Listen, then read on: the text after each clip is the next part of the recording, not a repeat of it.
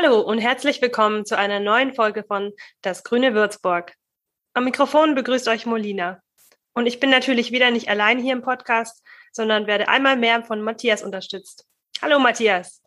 Hallo Molina und hallo liebe ZuhörerInnen. Es ist Sommer und damit auch zur Urlaubszeit. Das ist sicher auch bei vielen von euch der Fall.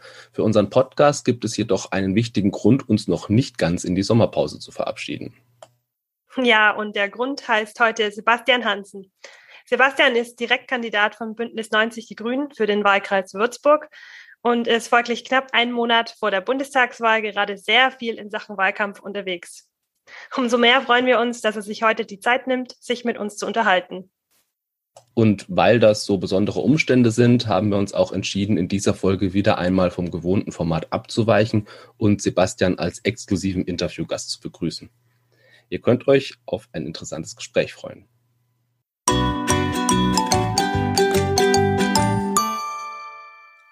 Wir beginnen die Folge aber zunächst wieder, wie ihr das gewohnt seid, mit unserer Kategorie Achtung grüne Neune. Matthias stellt dabei gleich wieder eine Behauptung über die Grünen auf, die entweder ein Fakt ist oder ein Fake. Ihr seid herzlich eingeladen mitzuraten und am Ende der Sendung lösen wir dann wieder auf, was die richtige Antwort ist. Matthias, welche grüne Neune gibt's denn heute? Ja, es geht ja heute um die anstehende Bundestagswahl. Und vielleicht habt ihr es ja auch mitbekommen, Annalena Baerbock möchte, wenn sie Bundeskanzlerin wird, ein eigenes Klimaministerium ins Leben rufen. Damit es dann aber nicht zu viele Ministerien sind, soll dafür dann jedoch das Verkehrsministerium abgeschafft werden, welches unter Andreas Scheuer zuletzt sowieso mehr oder weniger gegen die Wand gefahren wurde. Wenn, ja, wenn das denn so stimmt und ich euch damit keinen Bären aufgebunden habe.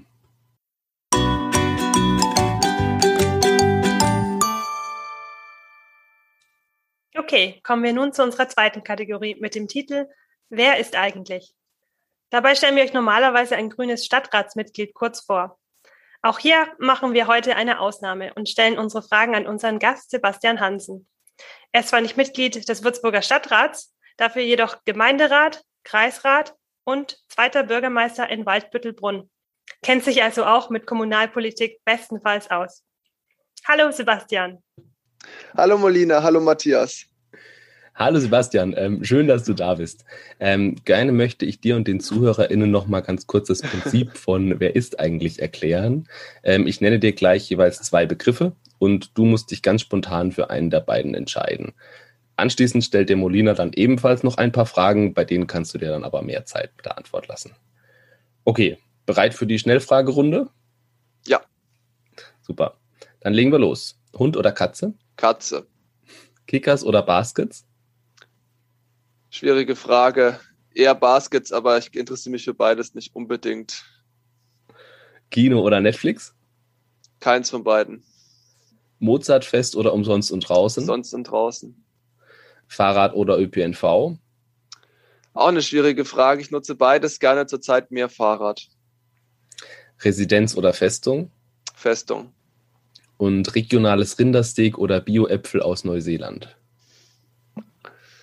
Auch eine enorm schwierige Frage.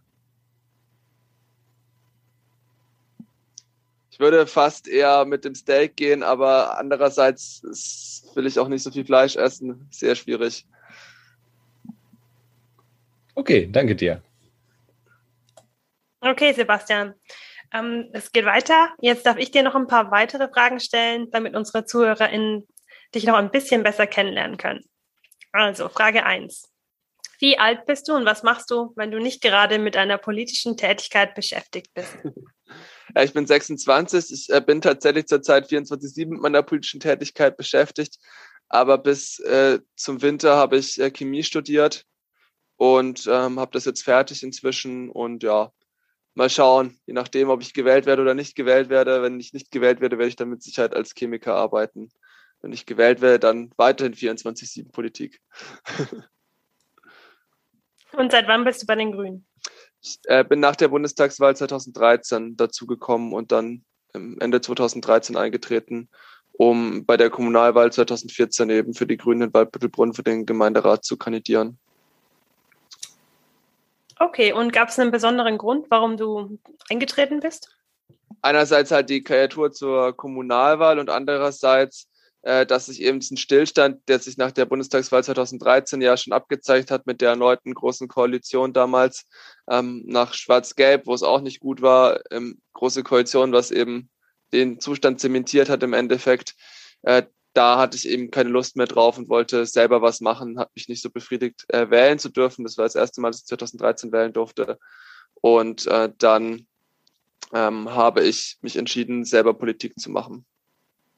Und hast du ein politisches Idol? Nicht in dem Sinne, dass es ein Idol ist, aber ich habe sehr viel von den jüngeren äh, Leuten aus meinem Umfeld gelernt, die jetzt schon in sehr wichtigen Positionen stecken, also namentlich Eva Lettenbauer, die jetzt Landtagsabgeordnete und Landesvorsitzende von den Bayerischen Grünen ist, Jamila Schäfer äh, und Ricarda Lang, die beide stellvertretende Bundesvorsitzende von den Grünen sind und ähm, jetzt auch beide für den Bundestag kandidieren und auch reinkommen werden, beide. Ähm, von denen habe ich sehr, sehr viel gelernt und sehr viel mitgenommen in den letzten Jahren. Das ist sehr, sehr cool, solche Leute im Umfeld zu haben und äh, von denen die kennen und von denen was lernen zu dürfen. Okay, dann schon mal danke für deine Antworten.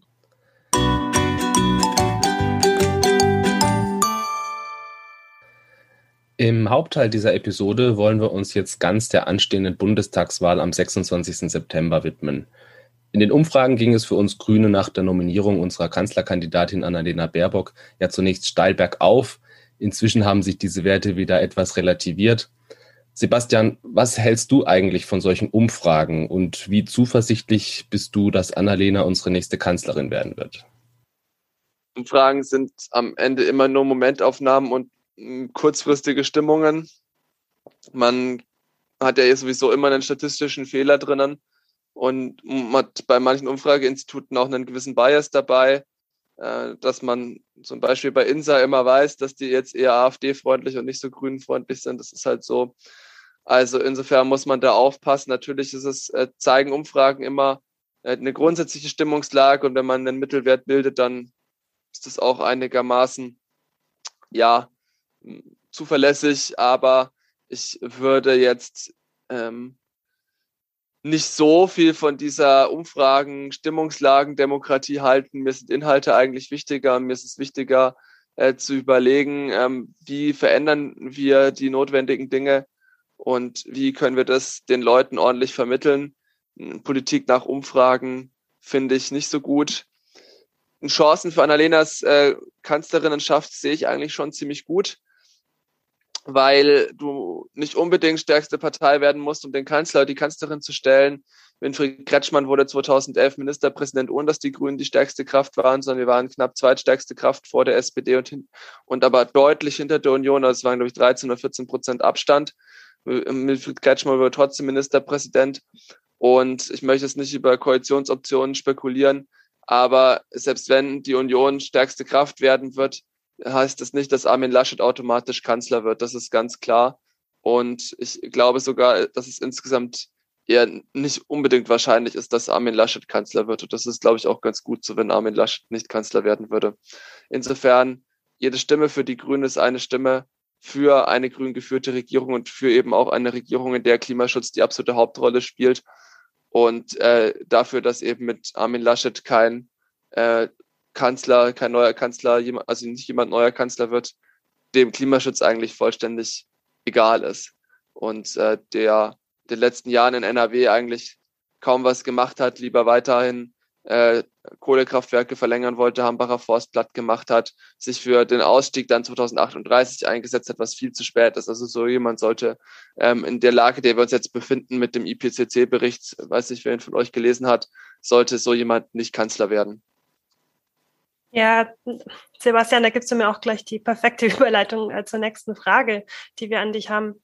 Ähm, ich blicke gerade aus dem Fenster und äh, das Wetter ist gerade sehr schön. Äh, das war dieses Jahr schon sehr anders. Auch hier in Würzburg hatten wir schon ähm, wirklich stark Regenfälle und haben das auch ähm, Auswirkungen in der Stadt gesehen. Also wir wissen, in diesem Sommer schlägt der Klimawandel weltweit brutal zu. In Amerika gibt es Rekordhitzen, im Süden Europas ähm, wüten Bla Waldbrände und hier in Deutschland wurden wir Zeugen einer der schlimmsten Flutkatastrophen in der jüngeren Geschichte. Und du hast es gerade auch schon genannt. Ähm, Die UNO hat diese Woche auch den neuen Weltklimabericht vorgestellt. Und es wird dramatisch beschrieben, wie wenig Zeit uns eigentlich bleibt, um die Klimakatastrophe ja noch abzuwenden oder ihr entgegenzuwirken. Ist diese Bundestagswahl vor diesem Hintergrund noch einmal von größerer Bedeutung, als sie es in der Vergangenheit war? Ich würde sagen, ja, weil wir jetzt eben wirklich so an einem harten Cut stehen könnten. Wir haben jetzt in den letzten vier Jahren, seit der letzten Bundestagswahl, enorm stark gesehen an ganz vielen verschiedenen Indikatoren, also sowohl die wissenschaftlichen Indikatoren, äh, die man in den Berichten nachlesen kann, als auch jetzt, was man halt sieht, fühlt, spürt, äh, die Wetterextreme, die halt immer mehr werden, wo man inzwischen auch sehr gute wissenschaftliche Daten hat, dass das halt tatsächlich auch am Klimawandel liegt, dass die immer mehr werden, dass die immer extremer werden. Äh, man hat das alles gesehen und man hat jetzt die Auswahl, okay, wir lassen es jetzt laufen und ist uns dann egal und dann werden wir halt alle sterben, so ungefähr. Das ist die eine Möglichkeit. Oder wir sagen, nein, wir machen jetzt wirklich was. Und das ist die Weggabelung. Und uns wird es halt nicht weiterhelfen, es so zu machen, wie die Union das machen möchte, so nach dem Motto, ja, wir tun keinem weh und ähm, wir verändern überhaupt nichts und wir machen gar nichts. Das ist halt laufen lassen und ähm, mal gucken, was passiert. Das ist eine ganz schlechte Idee. Oder wir haben halt äh, für uns den Aufbruch weg von dem Stillstand der letzten Jahre in eine bessere Zukunft eben mit den klaren Veränderungen, die dann aber auch den Halt in den kommenden Jahrzehnten geben, dass wir eben nicht komplett absaufen. Und äh, das ist die Frage, vor der wir stehen. Und deswegen ist die Wahl schon sehr entscheidend, weil wir haben halt nicht mehr viel Zeit. Und weitere vier verlorene Jahre können wir uns eigentlich nicht leisten, dann ist es wahrscheinlich einfach schon vorbei. Weil äh, Beispiel Verkehrspolitik, es bleiben halt jetzt noch vielleicht 10, 5, 15 Jahre, wenn wir Glück haben, ähm, um den CO2-Ausstoß dort signifikant zu reduzieren und um halt von den Autos wegzukommen, von den fossilen Verbrennungsmotoren, brauchen wir Alternativen. Und die Alternativen mache ich ja nicht schnipp und dann sind die da, sondern die Alternativen, die müssen erstmal geschaffen werden. Das heißt, wir müssen jetzt anfangen, damit wir in fünf oder zehn Jahren die Alternativen haben. Wenn wir weitere vier Jahre verstreichen lassen, dann sind die weg. Wo, wo kommen die Alternativen her? Nochmal vier Jahre Andreas Scheuer als Verkehrsminister wird uns nicht helfen, den Klimawandel irgendwie äh, zu, ja, zu absolvieren. Und deswegen ähm, bin ich ja stark dafür, äh, dass jetzt nach der Wahl endlich mal was in die richtige Richtung geht. Und das heißt halt, dass die Union eigentlich raus muss aus der Regierung. Es geht nicht anders. Da ist keinerlei Bereitschaft, irgendwas zu verändern. Und äh, deswegen ist das eine wichtige Wahl. Und deswegen sollte jeder sehr gut überlegen, wo er seine Stimme oder ihre Stimme abgibt, für wen. Ja, ich merke schon, das Thema Klimaschutz und besonders die Verkehrswende ähm, sind Themen, für die du dich stark machen möchtest. Und was sind die wichtigsten Stellschrauben, an denen du als Bundestagsabgeordneter gern drehen würdest? Für den Fall, dass wir es in die Regierung schaffen. Gehen wir mal stark davon aus, natürlich.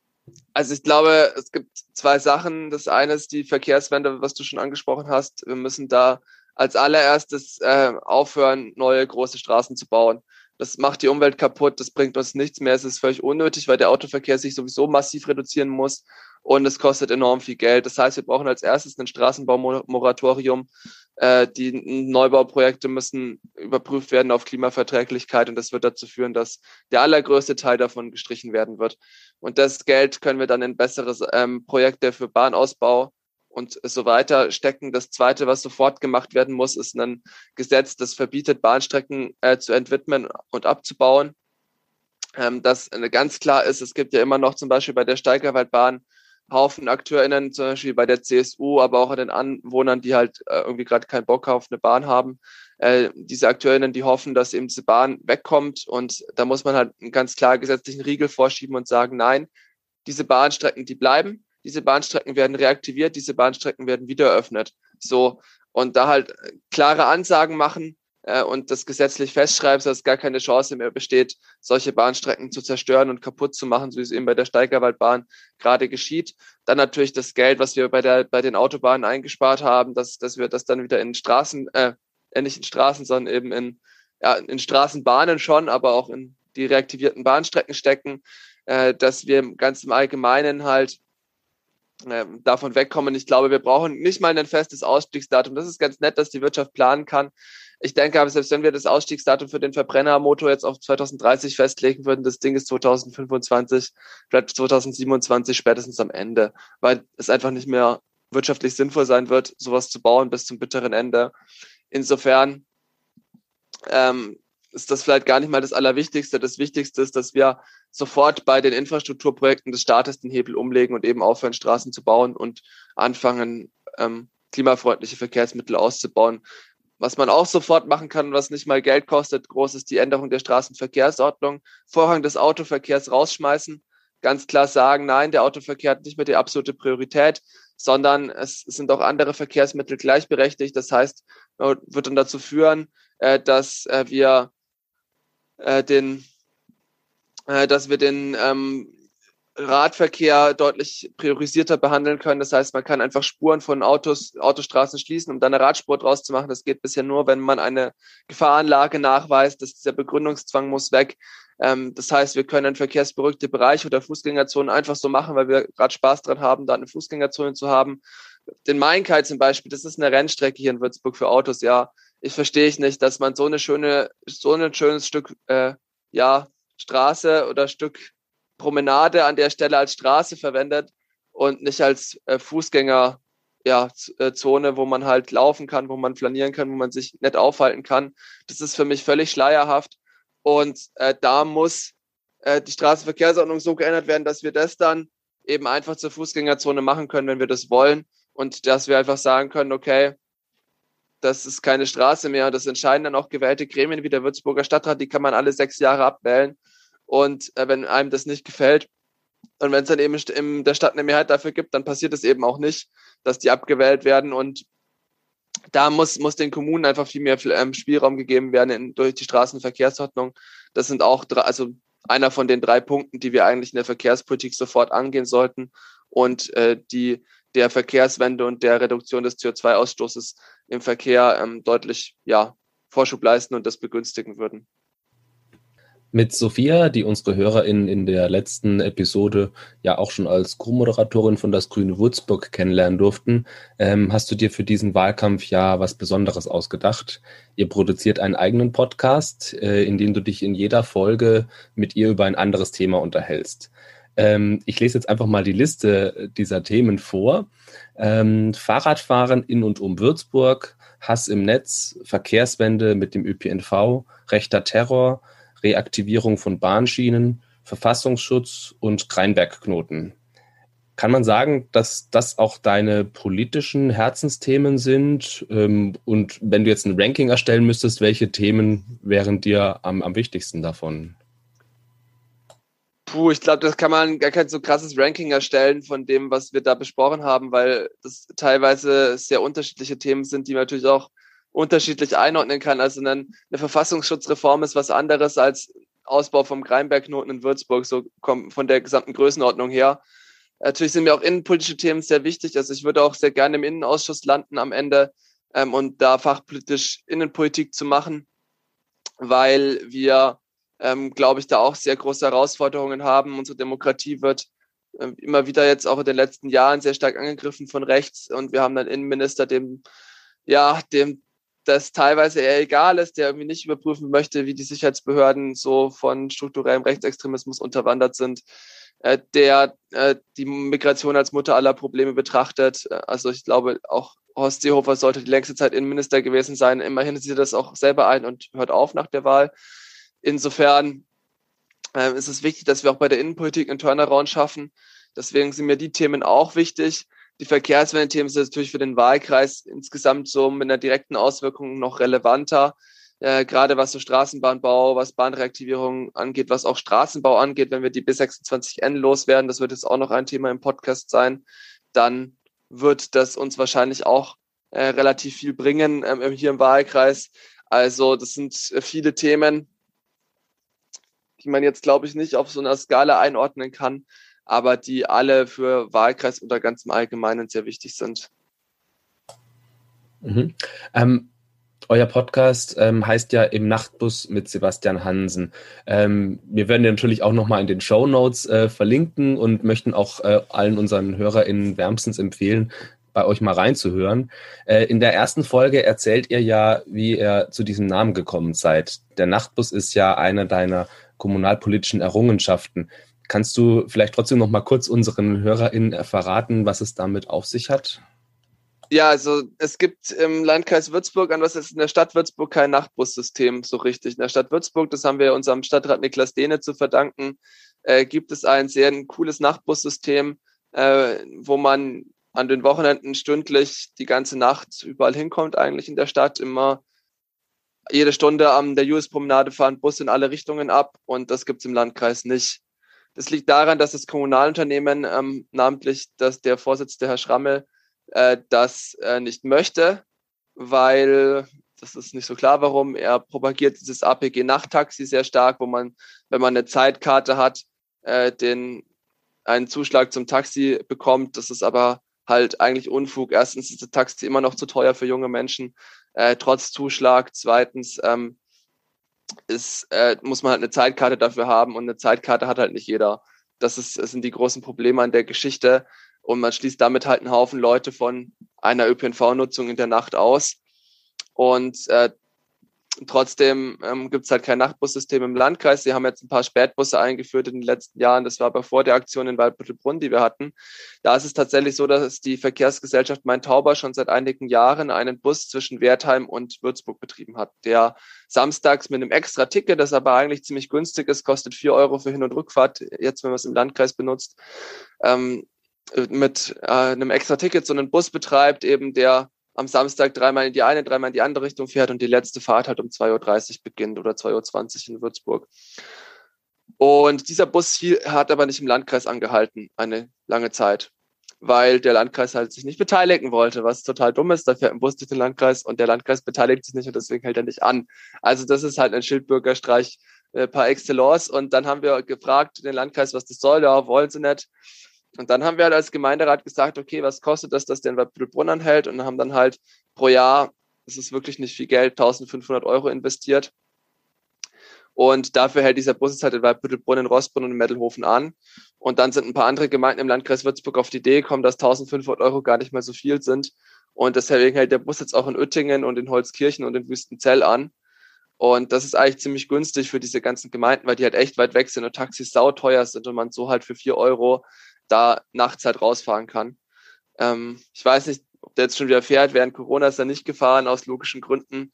Ähm, aber das ist tatsächlich einfach eine sehr gute Sache gewesen. Und ähm, wenn jetzt äh, sich die ganze Corona-Lage ein bisschen normalisiert hat, dann werden wir mit Sicherheit auch im Landkreis nochmal das Thema Nachtbus komplett auf das äh, auf die Tagesordnung bringen. Also ich gerade gra für so Gemeinden wie Gerbrunn, wie Höchberg, wie Rimpa, äh, Veitshöchheim, es tut mir leid, da muss es einen Nachtbus geben. Das geht gar nicht anders. Ob das jetzt Lenkfeld oder Gerbrunn ist, es ist kein Unterschied. Das eine liegt halt im Landkreis, das andere ist ein Stadtteil, hat aber keine Relevanz. Und äh, Rottenbauer hat einen Nachtbus, ja, und Waldbüttelbrunn ist näher an der Stadt als Rottenbauer, das geht so nicht. Und äh, deswegen werden wir das nach der Kommunalwahl, äh, nach der Kommunalwahl werden wir das jetzt im neuen, der neuen Zusammensetzung des Kreistags, nach der, äh, die nach der Kommunalwahl besteht, aber nach diesen ganzen Corona-Verwerfungen werden wir das definitiv angehen. Ich möchte als nächstes ein bisschen weniger erfreuliches Thema ansprechen. Das Erstarken des Rechtsextremismus ist leider während der Corona-Pandemie weiter vorangeschritten. Und ähm, vor allem, wenn man an die sogenannten Querdenker denkt und ähm, sich so ihre Verschwörungserzählungen ansieht, ähm, kann man sich schon mal Sorgen machen. Ähm, wie stehst du dazu und möchtest du von deinen Erfahrungen damit berichten? Ja, ich glaube, was man dazu vor allem erstmal sagen muss, ist, dass das eigentlich kein neues Phänomen ist. Also diese ganzen äh, Verschwörungsideologien, äh, die dort auf die Straße gebracht werden, sind eigentlich alle ziemlich alt. Also Impfgegnerschaft gibt es schon sehr lange, dass das mit Jüdinnen und Juden in Verbindung gebracht wird. Das ist eine ganz klassische antisemitische Verschwörungserzählung. Und auch andere Dinge, so Deep State, äh, QAnon, das sind alles Geschichten, die in mehr oder weniger ähm, ja, traditioneller Art und Weise eigentlich rechtsextreme Erzählungen sind, schon seit Ewigkeiten das, was Neues ist, dass es Milieus erreicht, die man vorher nicht erreicht hat, dass da Leute abgedriftet sind, die halt vorher nicht so in der Ecke waren. Ähm, das ist sehr ärgerlich, weil man natürlich damit ein Milieu erreicht, äh, das äh, dem Rechtsextremismus offen ist, was es vorher nicht war. Das ist, ist wirklich ärgerlich, weil das einfach dieses ganze Milieu vergrößert. Aber, und das ist auch äh, wichtig zu wissen, ähm, die ganze Bewegung war fr früher oder vorher in den Anfangszeiten sehr viel größer als jetzt. Es hat sich sehr stark auf einen kleinen Kern radikalisiert, der sehr aktiv ist, aber gleichzeitig sehr klein und sehr radikalisiert ist, vor Gewaltanwendung auch nicht zurückschreckt. Und äh, das ist ein großes äh, Problem. Aber ich glaube, es ist ein Problem, was man in den Griff kriegen kann. Hm, ich hatte zwischenzeitlich Sorge, dass das eine sehr breite Bewegung werden könnte mit sehr großen Mengen an Menschen, die eben an rechtsextreme Verschwörungsideologien anknüpfen, aber das ist nicht geschehen. Das ist kleiner geblieben als befürchtet. Und ähm, in Würzburg heißt die zugehörige Gruppe Eltern stehen auf oder Freiheitsboten Würzburg oder Bürger stehen auf, keine Ahnung, wie die sich jetzt schimpfen. Es ist mir ehrlich gesagt auch egal, es sind immer dieselben 15 bis 30 Leute. Und das ist eine sehr unangenehme Klientel, die äh, schrecken auch nicht davor zurück, mich äh, teilweise zu bedrohen und ähm, mir aufzulauern, Fotos von mir zu machen und mich zu beschimpfen. Das ist, wie gesagt, unangenehm, aber gut, das ähm, sind ist halt rechtsextrem. Was erwartet man da auch? Und äh, ich glaube, dass wir in den kommenden Monaten und Jahren da sehr genau darauf aufpassen müssen, wie, dies, wie sich das entwickelt, äh, dass man da drauf schauen muss, dass eben gewisse Straftaten, die eben aus dem Milieu heraus begangen wurden, äh, nicht äh, mehr werden. Also es gab jetzt einen Anschlag auf die Bahnstrecke in, zwischen Weigolzhausen und äh, Gemünden, wo ein ICE fast entgleist wäre, weil jemand Zeug auf die, äh, auf den, auf die Schienen gelegt hat. Und ähm, da müssen wir wirklich dringend aufpassen, dass die Radikalisierung nicht noch weiter voranschreitet. Und man muss halt auch der Poli also die Polizei muss sich da halt auch tatsächlich mal fragen, warum eine verbotene Demonstration, also tatsächlich eine, eine letztinstanzlich verbotene Demonstration, ja, in Berlin völlig ungehindert durch die Stadt rennen kann.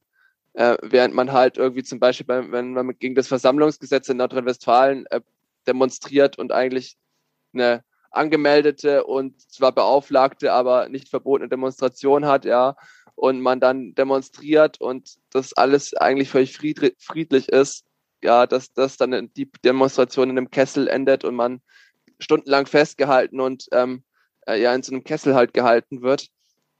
Und gleichzeitig halt, wie gesagt, tausende Querdenker durch Berlin rennen können und Leute angreifen können. Das äh, verstehe ich nicht. Da muss die Polizei sich an die eigene Nase fassen und ihr Einsatzkonzept überdenken. Aber ähm, da ist es, glaube ich, insgesamt einfach wichtig, dass der Druck einfach zunimmt auf diese Bewegung, auch klar einen, Druck vielleicht dann auch auf einer repressiven Art, aber auch einen Druck auf einer äh, Demokratiebildungsweise, also ein Demokratiefördergesetz, was die Große Koalition ja schon zweimal versprochen und zweimal nicht gehalten hat, wäre eine gute Sache, dass man eben Initiativen stärkt, die gegen sowas arbeiten. Und ähm, letztlich glaube ich, dass sich das Ding, dass sich diese Bewegung weiter verkleinern und weiter radikalisieren wird und wir dann halt eine klassische rechtsextreme Bewegung mehr haben als vorher. Das ist nicht schön, aber das ist was, was man, wenn man die richtigen Gegenmittel verwendet, in den Griff kriegen kann.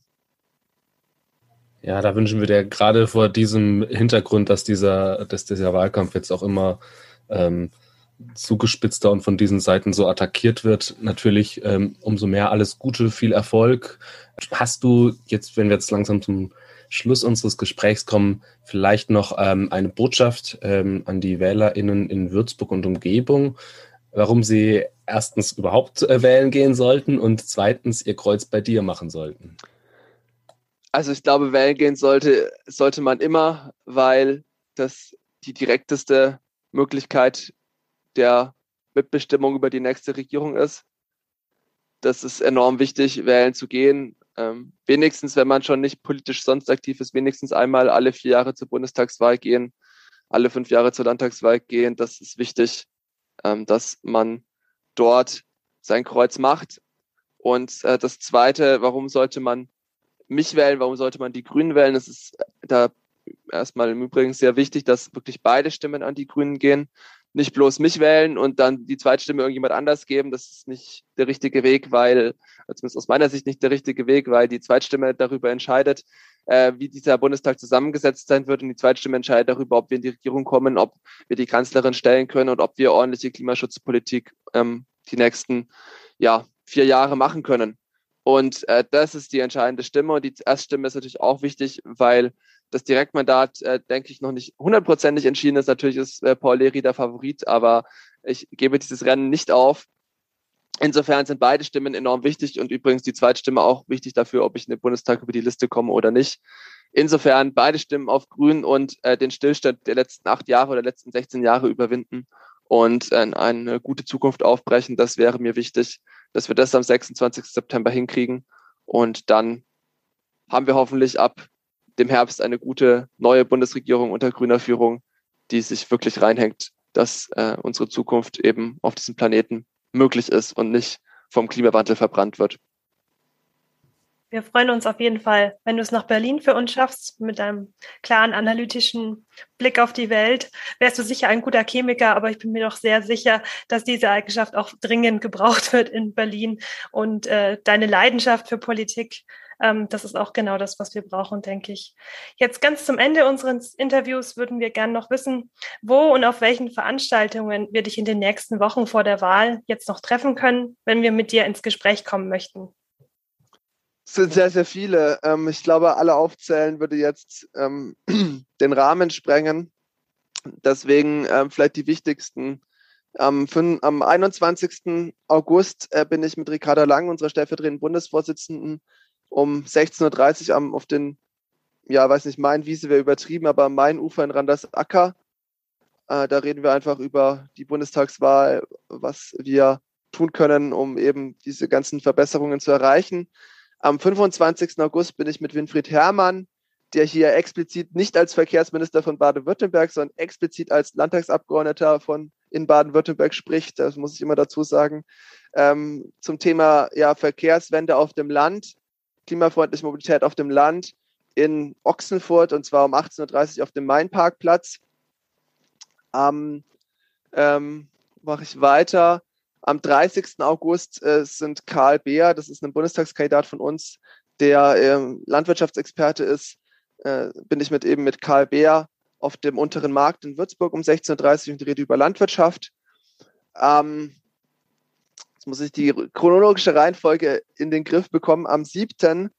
Ähm, 7. September bin ich mit Ludwig Hartmann, unserem Fraktionsvorsitzenden im Bayerischen Landtag, in ähm, Höchberg, die Uhrzeit steht noch nicht ganz fest. Es wird wahrscheinlich 18 Uhr werden, aber das kann sich auch nochmal ändern. Da schaut am besten auf meine Webseite, da wird es dann stehen, wenn die Uhrzeit feststeht.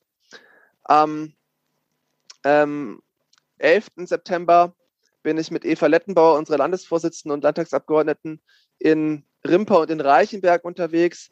Die Uhrzeiten stehen aber auch noch nicht fest. Das muss noch geklärt werden gerade. Ähm, das findet ihr auch auf meiner Webseite dann und auch die genauen Orte genauso wie bei Ludwig Hartmann. Am ähm, 15. September bin ich mit unserem Bundesvorsitzenden und Spitzenkandidaten Robert Habeck auf äh, der Talavera um 11.30 Uhr.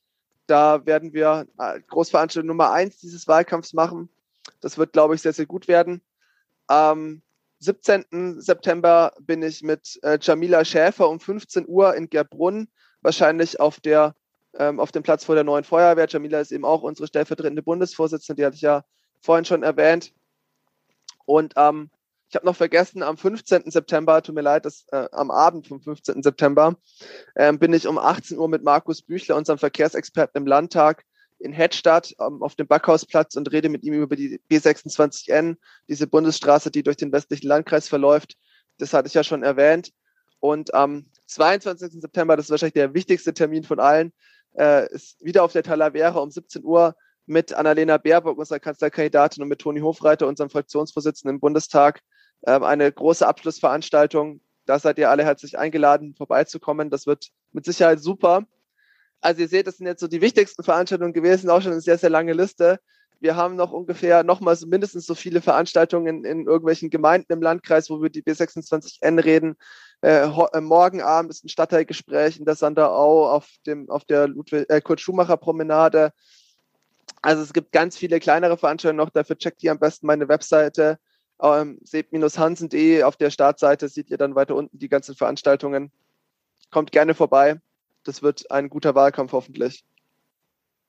Alles klar. Dann sage ich jetzt noch ganz vielen herzlichen Dank für deine Zeit und das interessante Gespräch, Sebastian. Vielen Dank. Sehr gerne.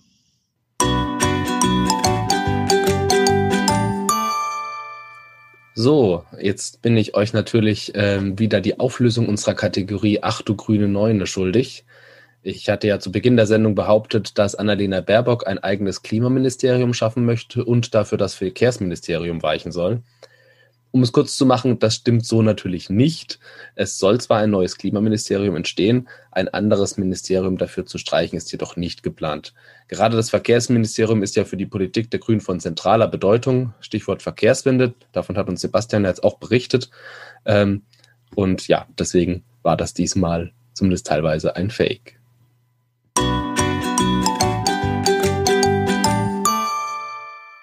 Und damit sind wir auch schon am Ende dieser Folge von Das Grüne Würzburg angelangt. Gerne könnt ihr uns wieder Feedback, Fragen oder Kommentare schicken. Entweder über die Facebook-Seite der Würzburger Grünen oder direkt per E-Mail an podcast.grüne-würzburg.de. Wenn euch unser Podcast gefällt, dann empfehlt uns gerne auch weiter oder hinterlasst uns eine positive Bewertung auf der Podcast-Plattform eures Vertrauens. Für heute verabschieden sich Molina und Matthias. Tschüss. Tschüss.